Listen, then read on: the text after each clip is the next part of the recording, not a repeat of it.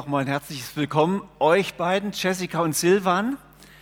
Ihr seid aus dem Kanton Uri heute Morgen hierher gereist. Zwei Stunden sind sie gefahren. Wir sind so dankbar, dass ihr den Weg auf euch genommen habt.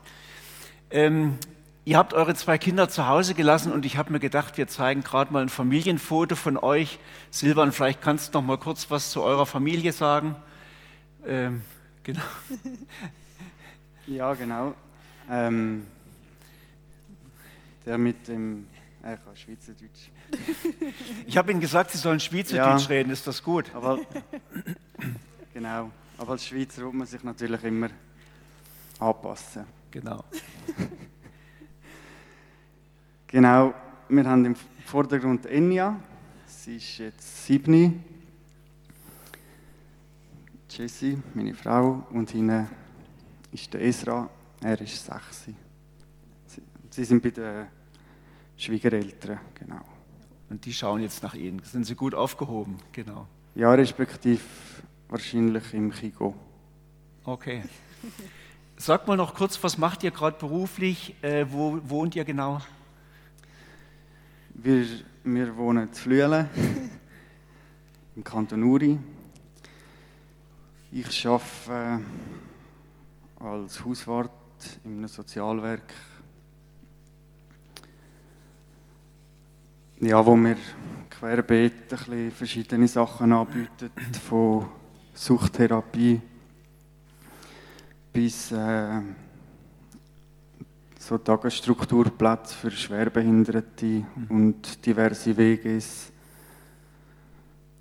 Sehr spannend, ja. Genau. Und Jessica? Würdest du sagen?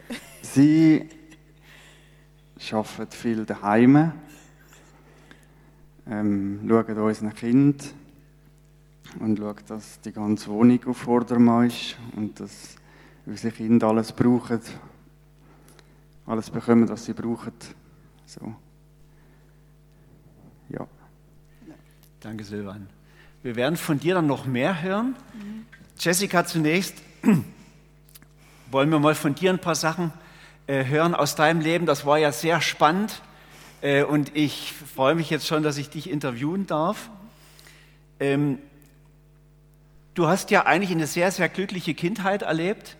Du hast mir erzählt, dass du warst vier Jahre alt, auch dein Bruder war noch klein und da habt ihr erlebt, wie eure Eltern zum ganz lebendigen persönlichen Glauben zu Jesus gefunden haben. Das hat euer Familienleben geprägt, hat bei dir auch so ein Kinderglauben gewack, äh, geweckt. Du warst ganz fröhlich unterwegs mit Jesus. Es kam dann eher so in der Jugendzeit dann so ein Knick bei dir, dass du die Erfahrung gemacht hast, dass du Mobbing erlebt hast. Willst du uns mal davon was erzählen? Ja, das hat eigentlich schon ein bisschen früher angefangen in der Schule. Ich habe mega schlecht gesehen. Ähm, ich habe die Wandtafeln nicht gesehen und man hat nicht gewusst, was los ist. Und ähm, dann habe ich ziemlich schnell eine Brille bekommen mit so schönen dicken Gläsern. Und wie halt ist, bin ich halt noch umgekehrt und habe recht ähm, krasse Schaufeln gehabt, so ein bisschen rausgestanden. Und dort bin ich schon recht gecancelt worden als so Kind. Und nachher ist es eigentlich immer weitergegangen, dass ich immer ein bisschen Aussenseiter war. Einerseits durch den Glauben, weil ich mega krass unterwegs war. Mein riesen Vorbild war Gladys, Gladys Alward. Geschichte China einfach in- und auswendig kennt. Und habe das auch gelebt. Und so bin ich immer mehr gemobbt worden. Als ich meinen Job ausgesucht habe, habe ich dann am Samstag nicht Jungschi machen. Alle in der Gemeinde haben Jungschi gemacht, außer dich. Und so bin ich dort auch immer mehr an den Rand rausgekommen. Und ja, habe mich einfach nicht mehr dazu gefühlt. Du warst wie Außenseiter wegen Genau. Brille, wegen äußeren Sachen, aber auch weil du so deinen Glauben bekannt hast eigentlich als Ja. Kind. Ja, genau. Genau. Wie, wie hast du da Jesus erlebt in diesem? Ja, extrem. Also ich habe einfach immer gewusst, dass Jesus da ist. Ich habe viele Bücher gelesen. Ich war eine kleine Leseratte, gewesen, immer noch. Ähm, und habe einfach alle in diesen biblischen Geschichten, aber auch in den Lebensgeschichten, die kindlich gemacht worden sind, immer wieder gewusst, Jesus ist da. Er, ist, er trägt mich. Du hast Jesus erlebt Und doch, als du dann in die Jugend, ins Jugendalter kamst, ist dann doch der Glaube mehr und mehr so an den Rand gedrückt worden. War, Männer wurden wichtiger, die Jungs und so weiter. Erzähl uns mal von dieser Phase. Ja, ich habe, wie man halt so ist als Mädchen, oder? Haben wir immer schöne Männer gesehen, Jungs, lässige und so. Und die haben eigentlich immer so ein bisschen mich als Kumpel angeschaut, nicht als Frau, junge Dame. Und irgendwie hat es einfach hat's nie gepasst mit einem christlichen Mann. Und ich habe die Lehre angefangen in Zürich, habe dann so ein bisschen gemerkt, hey, da gibt es auch andere Sachen als nur ja, der christliche Kuchen, wo ich aufgewachsen bin. Und dann ja, hat es auch dort schöne Männer gehabt. Und dann mit der Zeit halt auch Party immer mehr raus, rausgedrängt worden, auch aus der Gemeinde. Ähm, und hat ein andere gesucht, außerhalb. Es war praktisch wie, hat sich dein Horizont erweitert. Du hast Genau. mehr als nur die christliche Welt Genau. gesehen, die du schon kanntest und Genau. fandest das spannend. Ja. Hast aber eigentlich im Glauben nicht wirklich abgehängt. Du bist ja in ICF nach Zürich gegangen. Genau, Also du warst schon noch irgendwie dabei. genau. Ähm, und trotzdem war auch die Erfahrung dort in dieser Jugendrille im ICF Zürich für dich nicht ganz einfach. Nein, ich habe einen Kollegenkreis aufbauen außerhalb, habe einen Kollegenkreis innerhalb gehabt, äh, habe immer schon eine Liebe gehabt für die, die nicht so ins Schema passen und habe dann an einem Tag ähm, Leute mitgenommen, also Punks, Penners und meine Clique.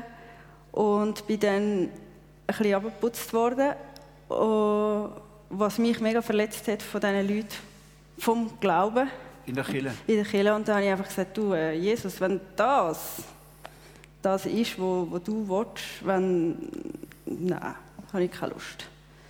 Das mag ich nicht. Könnte man sagen, da haben dich Christen wie enttäuscht durch ihr Verhalten. Mega, mega, ja. Du hast erwartet, sie nehmen sie mit ja, offenen Augen. irgendwie, ich, ich habe einfach immer gewusst, in der Bibel ist, doch, ist gestanden, Jesus ist mit denen, die nicht ins Schema passen, also mit den Prostituierten, mit den Penners. Und jetzt nehme ich solche mit und ich habe einen Fehler gemacht, kurz vorher, und ich werde mit dem Fehler zitiert oder, vor meinen Leuten. Und nichts war mit Liebe in dem Moment, oder?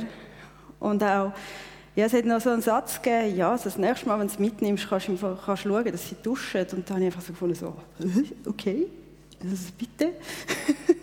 ich glaube, also, ja. Also eine mega Enttäuschung eigentlich Ja, für mega dich, gell? Dachte, ja. ihr Christen, das wäre doch eigentlich anders gedacht gewesen Genau, gell, von Jesus. genau. Schade. Ja. Das hat dich ein Stück weit abgelöscht. Auch Es hat mega Glauben. abgelöscht, also Ja. nicht nur ein Stück weit, es hat dort wirklich extrem abgelöscht.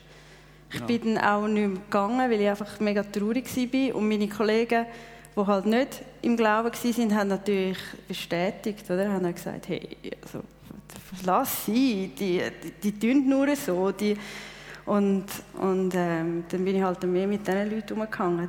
Das heißt, du hast mal die Christen in Ruhe, du wolltest auch in Ruhe gelassen werden Ja. von dem ganzen frommen Ja. Zeug eigentlich. Ja. Hast dann mehr in deiner Clique gelebt. Genau. Genau. Hat dich Gott in Ruhe gelassen oder hast du Nein. Eindruck, er nicht? Wie hast du ihn dann noch erlebt? Ja, immer wenn es mir schlecht gegangen ist, habe ich dann, also ich habe dann auch mit meinem Partner, der nicht gläubig ist, bin ich zusammengezogen und immer wenn es mir schlecht gegangen ist, habe ich dann die Bibel aus dem Nachttischli rausgenommen. Zuerst war es im Nachttischli gewesen. und dann mit der Zeit habe ich dann die Bibel heimlich in der Unterwäsche zu Unterstunden versteckt, weil ich muss ja cool sein, oder? Ich darf, darf nicht die Bibel lesen. Und jedes Mal, wenn ich die Bibel aufgeschlagen habe, hat einfach hat Gott ganz klar zu mir geredet, hat irgendwie voll in die Situation hineingeredet, wo ich war. Und sind mir auch immer Tränen runtergelaufen und, und dann habe ich immer gefunden, wow, ja, also er, er lässt mich nicht in Ruhe. Und ich habe immer gewusst, egal was ich mache oder egal was ich gemacht habe, meine Eltern haben immer gebetet und das, das hat mir einfach auch ein Stück weit Sicherheit gegeben. Eigentlich noch eine spannende Zeit, gell? Du hattest dich von den Christen wie ein Stück weit distanziert, das hat dich einfach nur genervt. Gleichzeitig fast heimlich doch noch an Gott irgendwie festgehalten, oder? Ja. Ja, ich habe nie, nie auf, also in dieser Zeit habe ich auch nie klar können sagen, ich glaube nicht. Also ich konnte es nicht können übers Herz bringen. Ich habe einfach immer so gesagt, ja, also, also die Leute, die an Jesus glauben, die gehen mir mhm. ziemlich auf den Sack, wenn man das so darf sagen. Ja. ja. Du hast mir noch erzählt, dass du dann in Zürich ja auch noch eine recht erfolgreiche äh, Zeit hattest in deinem Beruf, hast mhm. Karriere gemacht. Erzähl mal noch etwas davon. Ja, ich hatte in einer Firma arbeiten als stellvertretende Filialleiterin. Und mir, es ist der Lasch, die machen so Seife im Block und Badekugeln. Und wenn man dort durchläuft, die Männer gehen weit weg, die Frauen gehen rein, es hat so einen feinen Duft. Und dort drinnen, ähm, in diesem Laden, sind wir alles gewesen. Also ich bin eher so ein bisschen der, der Punk-Metalhead gewesen. Ähm, ich habe Leute eingestellt, die barfuß arbeiten sind. Wir haben auch äh, protestiert, demonstriert, demonstriert, sagen wir, demonstriert gegen Tierversuche und das ist so mein rebellisches Herz ist dort so richtig aufgeblüht. Und ich durfte sein, wie ich bin. Also mir ist nicht sagen, der Chef ist nicht sagen, wenn ich im Hochsommer mit den Kampfstiefeln geschafft habe, darfst du im Fall nicht. Oder so. Ich einfach dürfen dürfen gehen. Und es hat auch niemand gestört, dass ich tätowiert bin. Und es war einfach genial. Gewesen.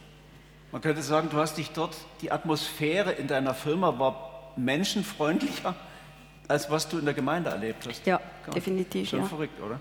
Ja. ja. Du hast dich dort sehr wohl gefühlt, bist aufgeblüht, hast Karriere gemacht und mhm. trotzdem richtig glücklich bist du doch nicht geworden. Erzähl mal noch, was gefehlt hat so in der Zeit. Es hat, es hat vieles gefehlt. Also die hatte ich einen zockenden Partner gehabt. Der hat teilweise gar nicht gemerkt, dass ich heimgekommen bin oder weg bin.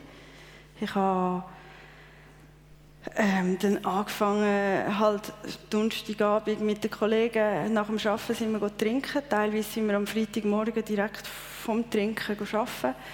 Ähm, Freitag dasselbe nochmal.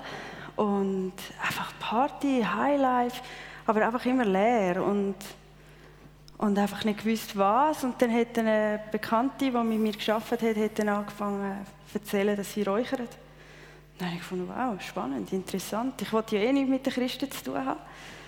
Dann, dann haben wir angefangen miteinander zu räuchern. Dann haben wir ja, auch viele Konzerte besucht, die auch nicht ganz von der christlichen Sicht aus sauber sind. Und, ja, aber, aber ich habe mich leer gefühlt.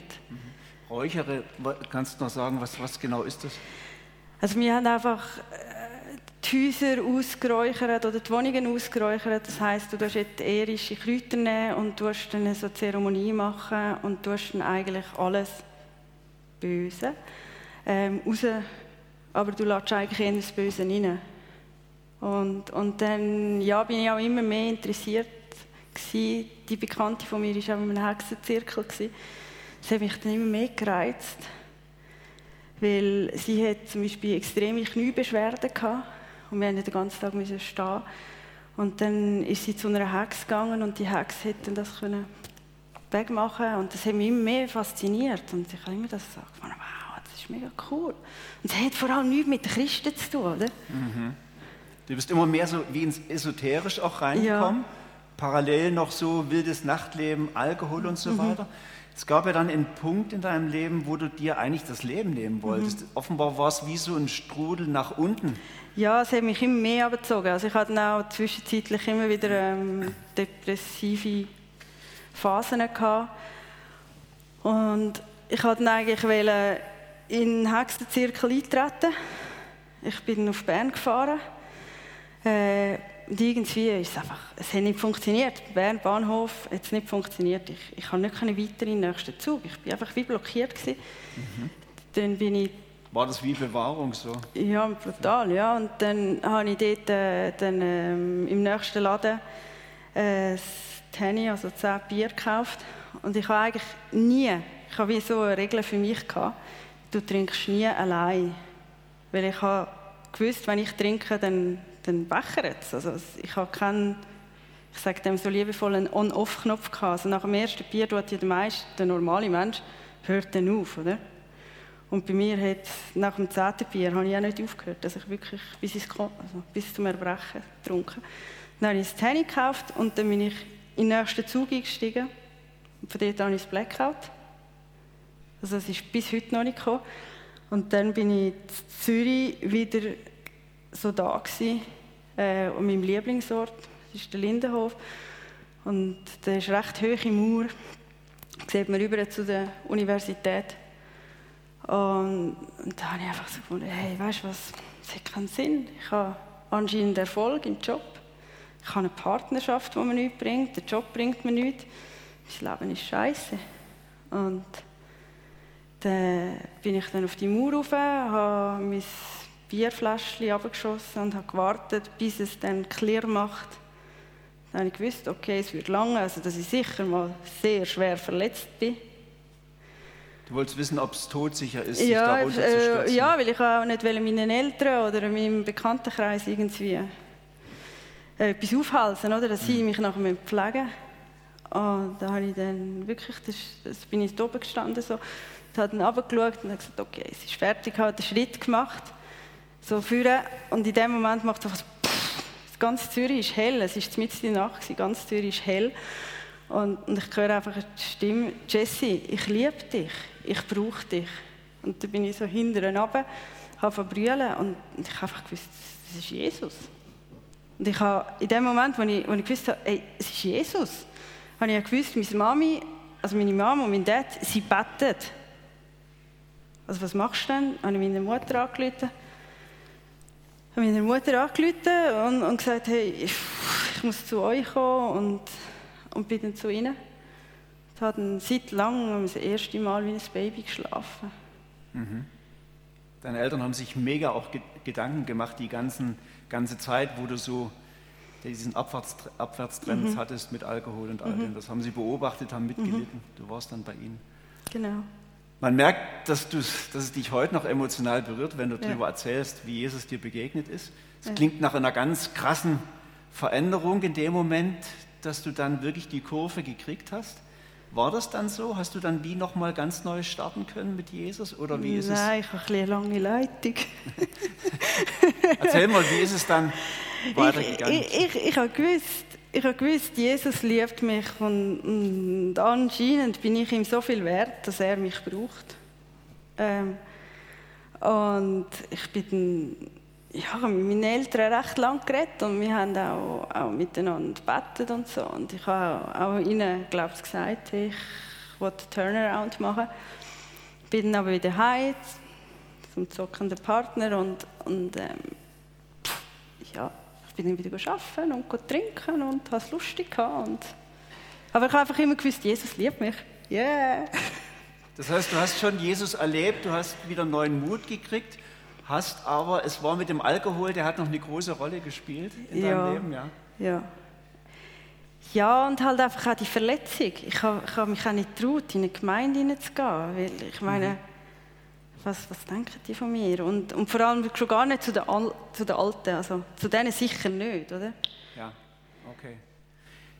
Zwischenzeitlich habt ihr euch ja dann auch noch kennengelernt, gell? Erzähl mal das Ja, also mein Vater hat dann irgendwann mal gesagt, er, er, er will mit mir an ein Konzert. Das war immer so das Thema, gewesen, Konzert mit meinem Dad oder auch mit meinen Brüdern und so. Und, und mein Vater hat dann gesagt, er, er hat da etwas gelesen, Metal. Und dann habe ich gefunden, okay. Und, und anscheinend hat er gesagt, das ist christlich. Ich weiß von nichts. und dann bin ich dann dort das Elements of Rock. Das ist ein christliches ähm, Metal Festival in der Schweiz. Und, und dort äh, ein Lied, gewesen, es heißt Mirror of Souls. Und, und, und das heisst am Anfang, in der, in der ersten heisst, wenn ich in den Spiegel schaue, sehe ich eine Fratze. Und das, das habe ich auch gefühlt. Wenn ich mich im Spiegel angeschaut habe, ich habe mich nicht echt zerrissen gefühlt. Und, und nachher singt es weiter, dass, dass aber Jesus dich klar sieht und dass, wenn du Jesus annimmst, dass du auch dich wieder klar siehst im Spiegel. Und dann ist still und heimlich dort, also mein Dad hat nichts gewusst, ähm, habe ich gesagt, hey Jesus, mal, ich probiere es jetzt mit dir, weil ich will mich so sehen, dass, dass ich mich auch akzeptieren kann. Mhm. Und ja, dann ein paar an einem Vortrag von Jakob Wampfler sind wir dann das erste Mal nebeneinander gehockt. Ähm, Und nachher hat mich dann einer gefragt, ob ich mitkomme auf Tolmin, auf Slowenien, an ein Metal-Festival, nicht von, also kein gläubiges Metal-Festival. Und dann war er auch dort. Gewesen. Und so seid ihr zusammengekommen, genau. Ja, genau. Also es war praktisch ein längerer Weg auch. Jesus ist immer wieder dir nachgegangen und eigentlich bei dem Konzert hast du es für dich jetzt wie nochmal festgemacht. Ja. So mit Jesus jetzt wirklich weiterzugehen. Genau. Das war, kann man so sagen, für dich so eine bewusste Entscheidung. Ja. Der Alkohol hat trotzdem noch eine Rolle gespielt. Ja. Ihr seid dann miteinander nach in Kanton Uri gezogen, ja. vom Zürichbiet in Kanton Uri habt dort euch dann wieder einer Gemeinde angeschlossen, mhm. der FEG Altdorf genau. im Grüne Hus. Mhm. Genau. Äh, wie habt ihr das erlebt? Warum seid ihr wieder in die Gemeinde gegangen, vor allen Dingen du, Jessica? Ja, es war es ist eben spannend. Gewesen. Ich habe extrem bei den Leuten, die, die von der FEG Altdorf sind, äh, habe ich extrem provoziert, immer. Du hast sie provoziert? Ich habe sie immer provoziert. Also meine Mami hat mich mal eingeladen, von, von den Frauen haben sie so einen FIMO-Abend gemacht. Und alles, was ich gefunden habe, Totenköpfe, habe ich angelegt an diesem Abend. Und du wolltest hab, wissen, jetzt, wie, sind ja, die so wie wissen, vom wie, ICF? Wie, ja, genau. wie dann sie jetzt reagieren, oder? Ja. Und meine Mutter hat sich, glaube ich, geschämt. Aber die Frauen dort in dieser Gemeinde, die haben einfach mich angeschaut und haben gesagt, herzlich willkommen. Und nachher, wo wir ab und zu dann zu meinen Eltern, meine Eltern wohnen im, also haben im Kanton Uri gewohnt, da sind wir halt zufälligerweise manchmal gell, schon am Donnerstag zu ihnen gegangen, weil die haben so einen gäbigen Gebetsabend gehabt. Und auch dort sind wir recht provokativ auftreten, beide. Und die haben uns einfach akzeptiert. Mhm. Und es, das war eigentlich für uns klar, gewesen, dass wenn wir dann in Kanton Uri würden gehen, zügeln, das haben wir ja nicht gewusst, wenn wir dort hingehen, dass wir uns denen anschliessen. Weil dort hat es einfach wirklich alte und jüngere Leute gehabt, die uns einfach genommen haben. Wie ihr seid. Genau. Ihr habt eine Gemeinde gefunden, wo mhm. ihr gespürt habt, diese Menschen haben die Liebe von Jesus. Mhm. Hier können wir so sein, wie wir sind. Genau. Genau. Du hast dann auch Arbeit dort gefunden als Abwart Silvan, gell? Seid dann dort geblieben, seid dorthin gezügelt. Ich will nochmal nachfragen, das mit dem Alkohol war ja trotzdem immer noch ein Thema. Du warst immer noch abhängig. Mhm. Erzähl uns mal noch, wie, wie bist du dann wirklich vom Alkohol losgekommen? Du bist ja heute frei. Das ja. wird uns jetzt noch wundern. Ja. Also ich habe auch nachher eben nie allein getrunken. Also das habe ich nie gemacht. Ich habe einfach immer geschaut, dass ich irgendwie Gesellschaft trinken kann. Und äh, es hat sich dann so ergeben, dass ich dann ein paar gefunden habe, die auch gerne getrunken haben. Und ich habe dann halt wirklich dort auch, egal ob, also ich habe zwei kleine Kinder ich habe getrunken, er hat zusätzlich noch eine Ausbildung gemacht.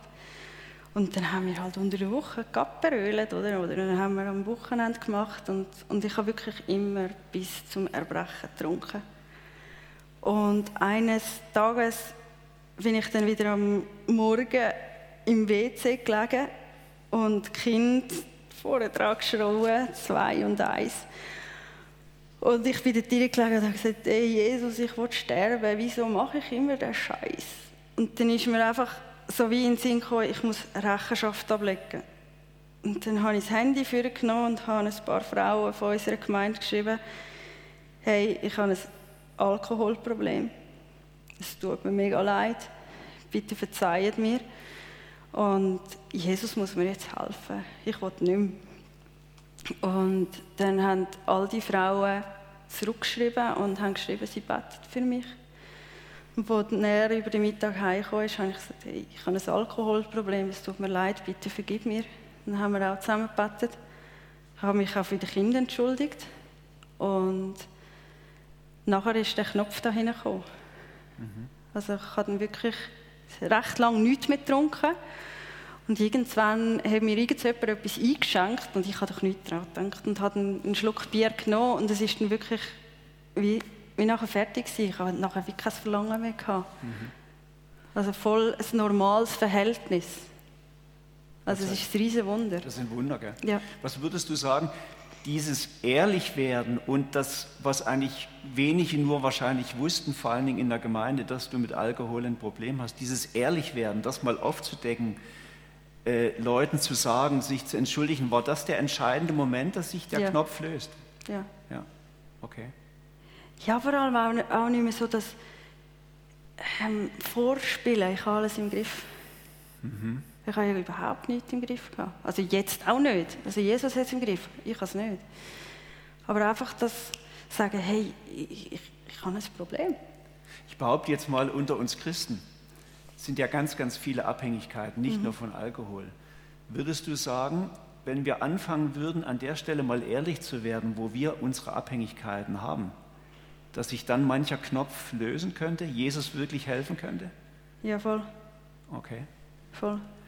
Auch, auch, auch, was ich extrem gemerkt habe, und da kommt hier nachher auch noch darauf zurück, auch wir in unserer Ehe, was wir extrem gemerkt haben, hey, es kommt so eine Power rein und du kannst plötzlich Sachen, also Jesus zeigt dir plötzlich Sachen, die du vorher nie für möglich gehalten hättest, wo plötzlich einfach geht.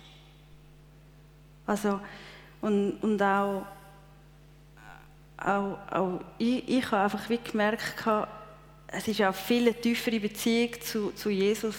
Es ist wie etwas, es ist wie, wie der Alkohol hat wirklich so, ich sage, unser Rohr verstopft. Und, und nachher ist plötzlich eine, eine Liebe und eine Kraft gekommen, wo ich einfach sage, wenn, wenn ich das nicht gemacht hätte, ich glaube, ich würde immer noch im Kämmerchen hocken und warten, bis er sagt, go oder weiss der Gucker was. Bis irgendein Wunder geschieht, einfach so, ja, gell? Genau. Schön zu hören, das macht Mut genau. zur Offenheit. Danke, Jessica. Das hat ja dann eigentlich auch euer ganzes Familienleben positiv verändert, eure Beziehung, eure Ehe positiv verändert. Und trotzdem, Silvan, jetzt komme ich mal zu dir. Auch du hast in einer gewissen Abhängigkeit gelebt. Das Thema Pornografie. Willst du mal selber was dazu sagen? Wie bist du da reingekommen? Was hat das mit dir gemacht? Ja, das äh, Ganze hat in der Kindheit angefangen, irgendwie Mittelstufe.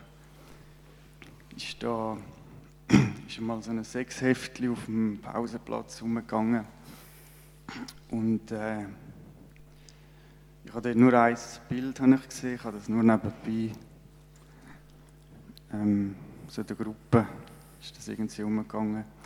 Gesehen und das Bild hat mich ziemlich angewidert und trotzdem extrem irgendwie fasziniert und das hat mich von dort eigentlich nicht mehr losgelassen. Ja, und ich bin fast, ja, fast 20 Jahre bin ich immer wieder ja, auf der Suche nach, nach dem Kick, nach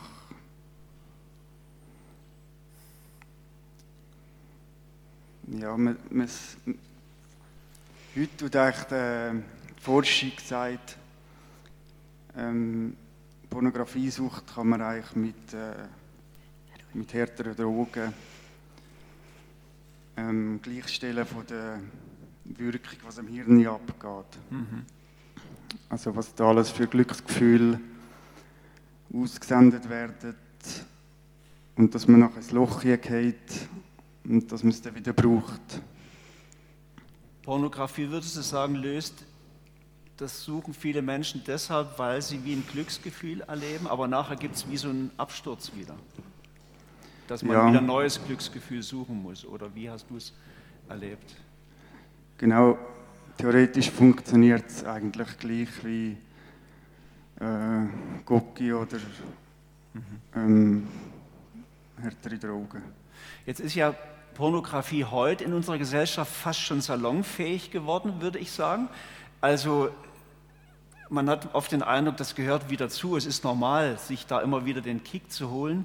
Warum würdest du sagen, ist das gefährlich? Was hat das mit dir gemacht? Was hast du daran jetzt belastend gefunden? Ja, das, was du ansprichst, ist eigentlich eines der Hauptprobleme unserer Gesellschaft, dass das so akzeptiert ist und was es mit mir gemacht hat, es hat mich isoliert. Oder man konsumiert allein. Ähm, und man stumpft natürlich ab. Man braucht immer mehr, immer, äh, sagen es härteres oder anderes. Man sucht die Steigerung dann noch, gell? Genau, das eine wird irgendwann langweilig.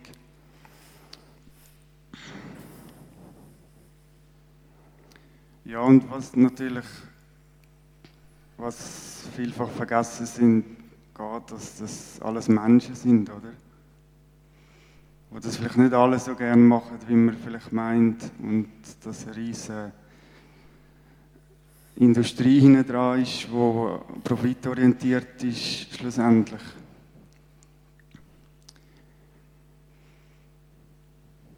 Du meinst die Leute, die man im Internet sich ansieht, das sind ja Leute, die dafür auch leiden und das nie unbedingt freiwillig machen.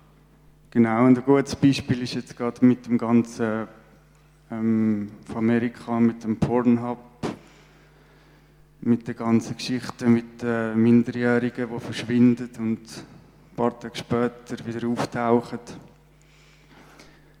Also man unterstützt eigentlich den Menschenhandel mhm. als Konsument.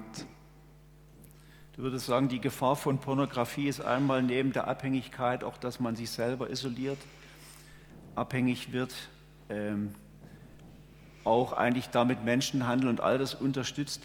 Wir lesen ja jetzt auch immer und hören sehr viel von Missbrauchsfällen, mhm. auch bei Kindern. Würdest du sagen, das hat auch einen Zusammenhang, dass Pornografie und der Konsum von Pornos das auch ein Stück weit unterstützt, dass wir durch das ja wie ein Drehbuch geliefert kriegen, das dann auch umzusetzen, was wir sehen?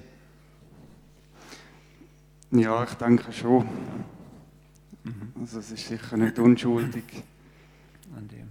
Aber ich kann jetzt da nicht genau irgendwie, kann mir da zu wenig aus.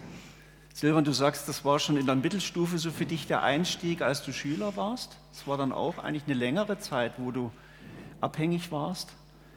Erzähl uns mal, wie bist du jetzt losgekommen davon? Wie konntest du das loslassen? Wie hast du das erlebt?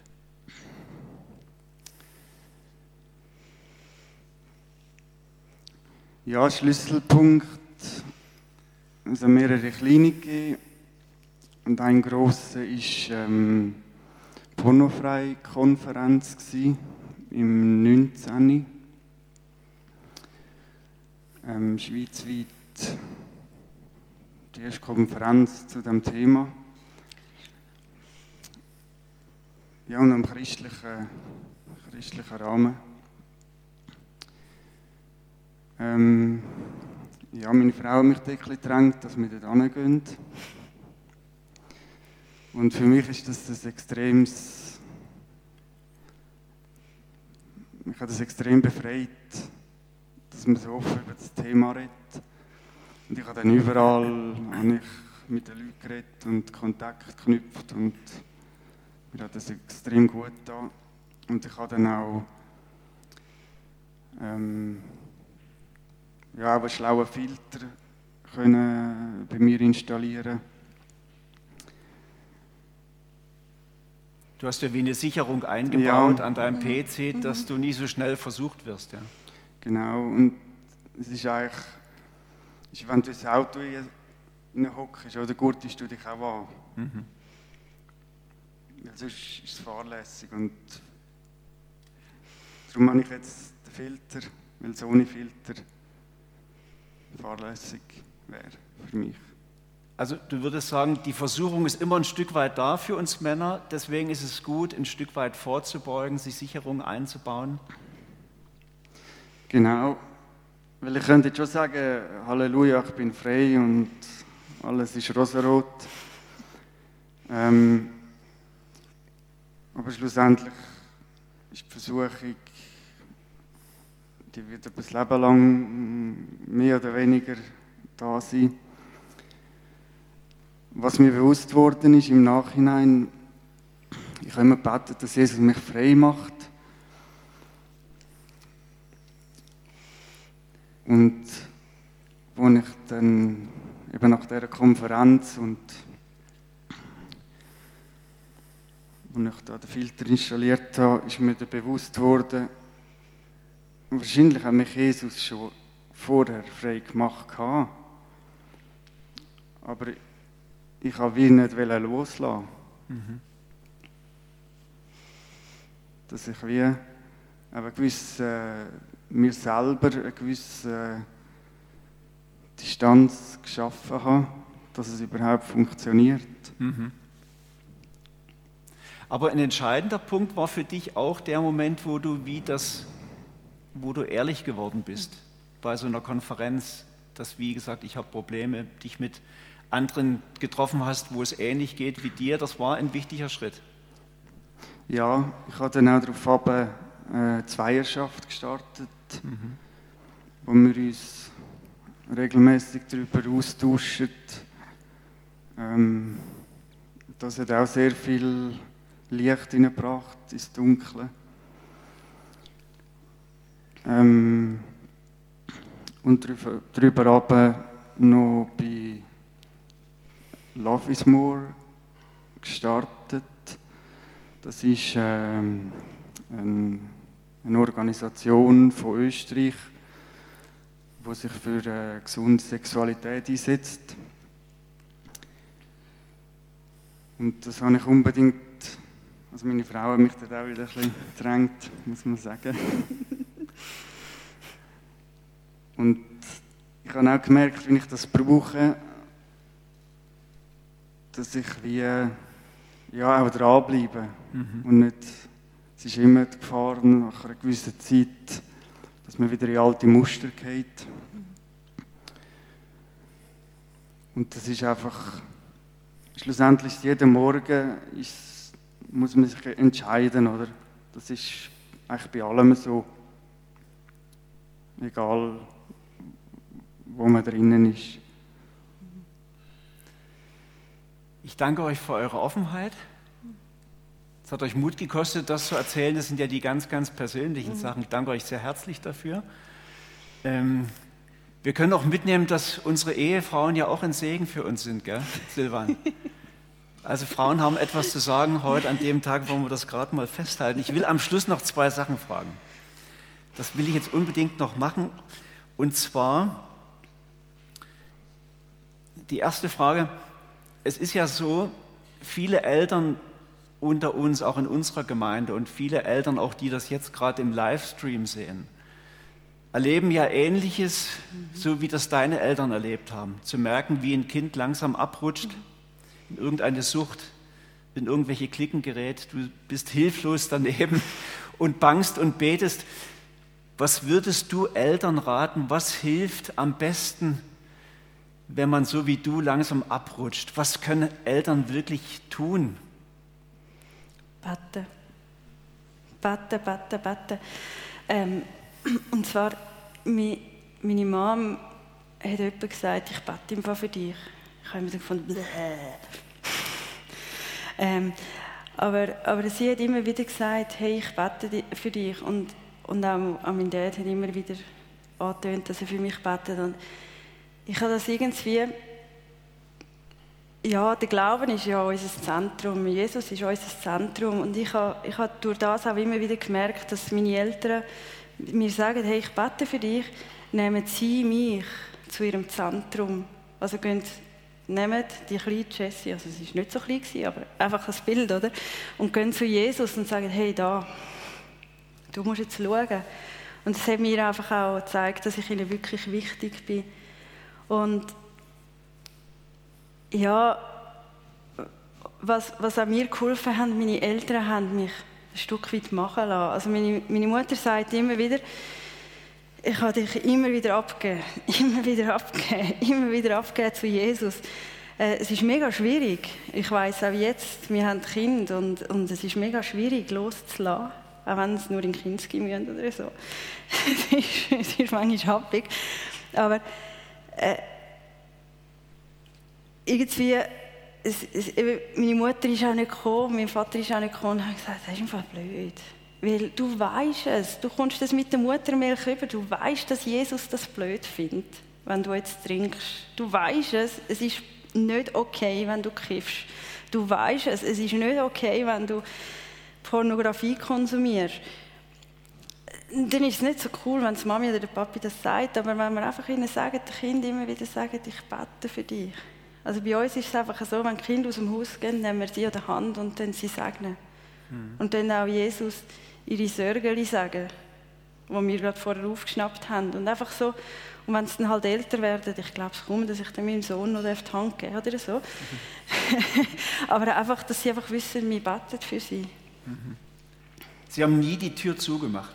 Meine Eltern nie, nein. Du hast immer gespürt, sie Egal haben dich in welchem von Herzen Zustand. Ja. Ich, ja, sie haben sich vielleicht schon aufgeregt, dass ich, wenn ich nicht so ganz sauber gekommen bin. Aber, äh, oder eben voll Totenköpfe-Sachen. Äh, aber sie haben nie die Türen zugemacht. Sie haben mich immer angenommen, wie ich bin. Mhm. Noch eine zweite Frage. ihr habt es ja einmal schmerzlich erlebt in einer Gemeinde, wo ihr gemerkt habt, das hat, war ein bisschen schwierig. Wie müsste eine Gemeinde sein oder wie muss eine Gemeinde sein, damit Menschen, die solche Probleme haben, Hilfe finden? So, so wie Jesus mit ihnen an den Tisch gekocht ist und einem anderen auf den Baum gerufen hat, hey, ich komme zu dir essen. Hm. Egal, ob er jetzt duschen ist oder nicht. Egal, ob er jetzt deine Meinung teilt oder nicht. Ja. Silvan, willst du noch was ergänzen? Ja, ich glaube, vor allem da in Europa müssen wir ein bisschen vom Bild Kille als Gebäude wegkommen sondern die Kirche mehr als Gemeinschaft zu sehen. Ja. Vielleicht, es gibt ja den Begriff Kirche als heilende Gemeinschaft, mhm. Wo ein Mensch kommen kann, auch wenn er ein großes Problem ist und da wird er angenommen, wie er ist. Und da wird für ihn gebetet, wird gesorgt, dass er Hilfe findet, mhm. oder? Ja, und auch wenn, wenn jetzt jemand kommt und, und, und dir sagt, hey, ich, ich, habe, ich habe ein Problem mit Pornografie oder ich habe ein Problem mit sonst irgendetwas, mach das Maul zu, fangen an zu beten. Und erst dann fangen an zu reden. Weil ich glaube, wir, wir haben also, oder, oder wenn es dann halt nur mal passiert oder nur mal passiert, ähm, wir waren verheiratet als ich das Problem hatte, wo er das Problem hatte. Und ich habe zum Beispiel meinen Mann dann einfach in die Arme genommen und ich habe ihm gesagt, ich vergib dir. Ich habe es nicht können. Ich selber habe es nicht können, ihm, ihm zu vergeben, dass er jetzt wieder reingekehrt ist. Aber ich habe gewusst, Jesus vergibt ihm und dann wird er mir die Kraft geben. Und ich glaube einfach wirklich, wir haben so schnell das Gefühl, dass wir es besser wissen oder könnten oder sagen dann, nimm einen Filter oder du den Alkohol weg oder du doch sondern einfach wirklich zuerst Jesus einladen. Und dann läuft es dann schon irgendwie. Mhm. Ja, ich danke euch. Danke, Jessica und Silvan hätten noch viel zu erzählen. ähm, wir haben das jetzt so abgesprochen. Ähm, die beiden werden nach dem Gottesdienst noch hier an der Bühne bleiben. Wenn jemand direkt äh, ein Gespräch wünscht, könnt ihr das direkt auch zu Ihnen kommen nach dem Gottesdienst. Wir haben aber auch ein Blatt vorbereitet, ein gelbes Blatt, das liegt am Ausgang und auch da, wo die Direktübertragung jetzt ist, dort liegt es auch am Ausgang. Das sind sowohl die Kontaktdaten zu Jessica, ihr könntet so auch per E-Mail und dann weiter noch mit Ihnen Kontakt bleiben und fragen, was ihr fragen mhm. möchtet. Wir haben auch verschiedene Hilfsangebote hier in der Nähe äh, aufgelistet für jemand, der sagt, ich suche Hilfe in mein, mit meinen Alkoholproblemen, ich suche Hilfe mit, in meiner Problem mit Pornografie. Ähm, das sind hier ganz in der Nähe ganz kompetente Hilfsstellen, wo wir euch gerade mitgeben möchten und ihr euch mitnehmen könnt. Wir werden diese Hilfsangebote auch mit dem nächsten Newsletter an alle verschicken, sodass man das auch weitergeben kann an Menschen, die Hilfe suchen. Wir werden jetzt ein Lied von der Band hören. Ich freue mich schon drauf, bevor ich dann noch den Abschluss mache. Ich danke euch beiden ganz recht herzlich. Danke.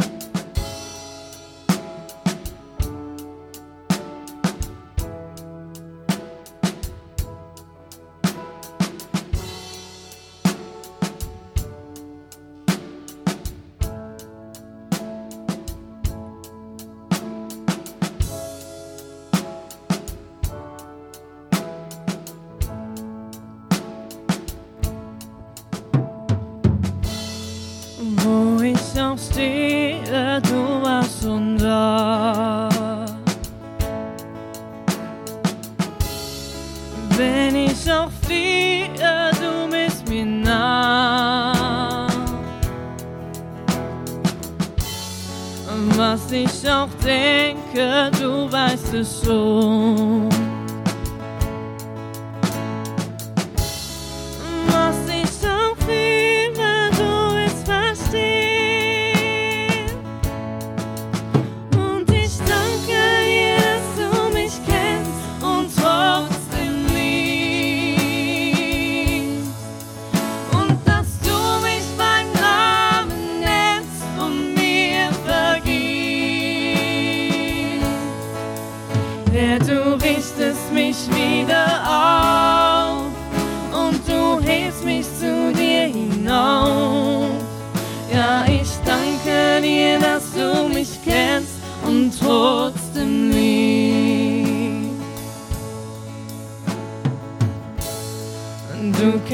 mein Herz die Sehnsucht in mir. Asara Gott, Mensch, was du hier. In allem uns gleich und doch ohne Schuld.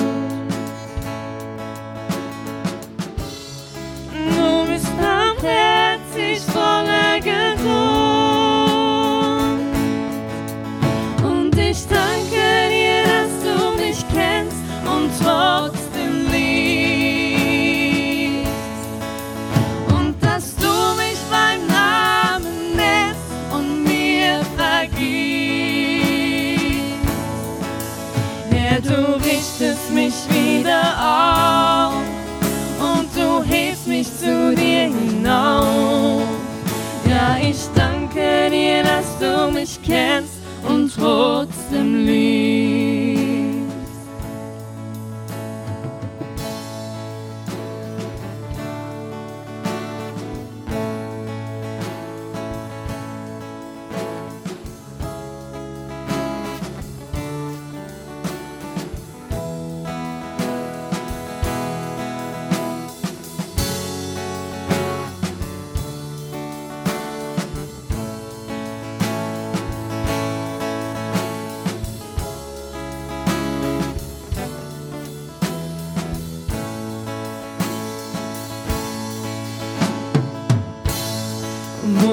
jetzt aufstehe, du warst schon da. Wenn ich auch aufliehe, du bist mir nah. Was ich auch denke, du weißt es schon.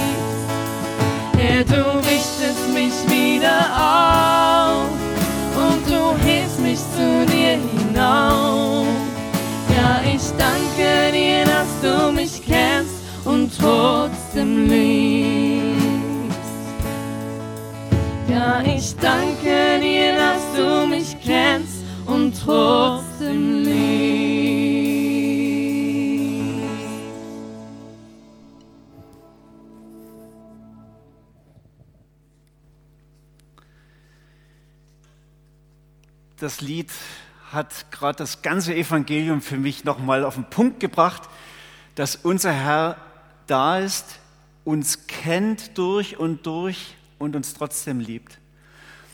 Und das ist jetzt der Punkt, wo es natürlich ganz konkret wird, auch für dich.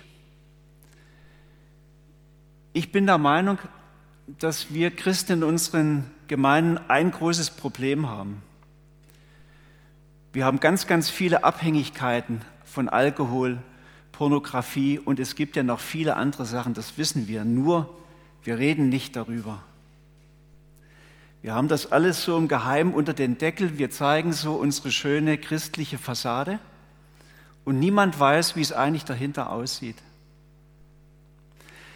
Wir haben heute etwas sehr Wichtiges gehört von Jessica und von Silvan, dass der Wendepunkt dort ist, wo du beginnst, ehrlich zu werden.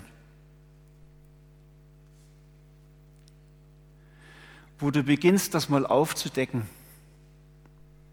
Das ist der Moment, wo sich Jesus wünscht. Das ist der Moment, wo er heilend eingreifen kann. Denn wir wissen aus der Bibel, dass Jesus stärker ist als jede Sucht. Er kann alle Ketten zerbrechen. Er ist der Sieger, das wissen wir. Aber es braucht, dass wir aufdecken, was wirklich in unserem Inneren abgeht. Und das ist der Punkt, wo ihr gefragt seid, was wollt ihr? Wollt ihr wirklich leben? Wollt ihr, dass die Liebe von Jesus euer Leben bestimmt und ausfüllt? Das liegt in eurer Hand. Und Jesus kennt euch, er ist an eurer Seite werdet ehrlich vor ihm und vor den Menschen. Ich wollte jetzt für euch beten in diesem Moment. Herr Jesus Christus, wir beten dich dafür an, dass du so ein barmherziger, liebender Herr bist. Du gehst mit uns unseren Weg wie so ein liebender Vater, wie eine liebende, bangende Mutter und hältst uns immer wieder die Hand hin, jedem von uns. Wir preisen dich für deine Güte. Und ich bitte dich, geh du jetzt durch unsere Reihen, sprich zu unseren Herzen, mach jedem, der es braucht, jetzt den Mut, Schritte zu gehen, ehrlich zu werden, mit dem Vergangenen wirklich zu brechen und deine Hand zu fassen. Amen.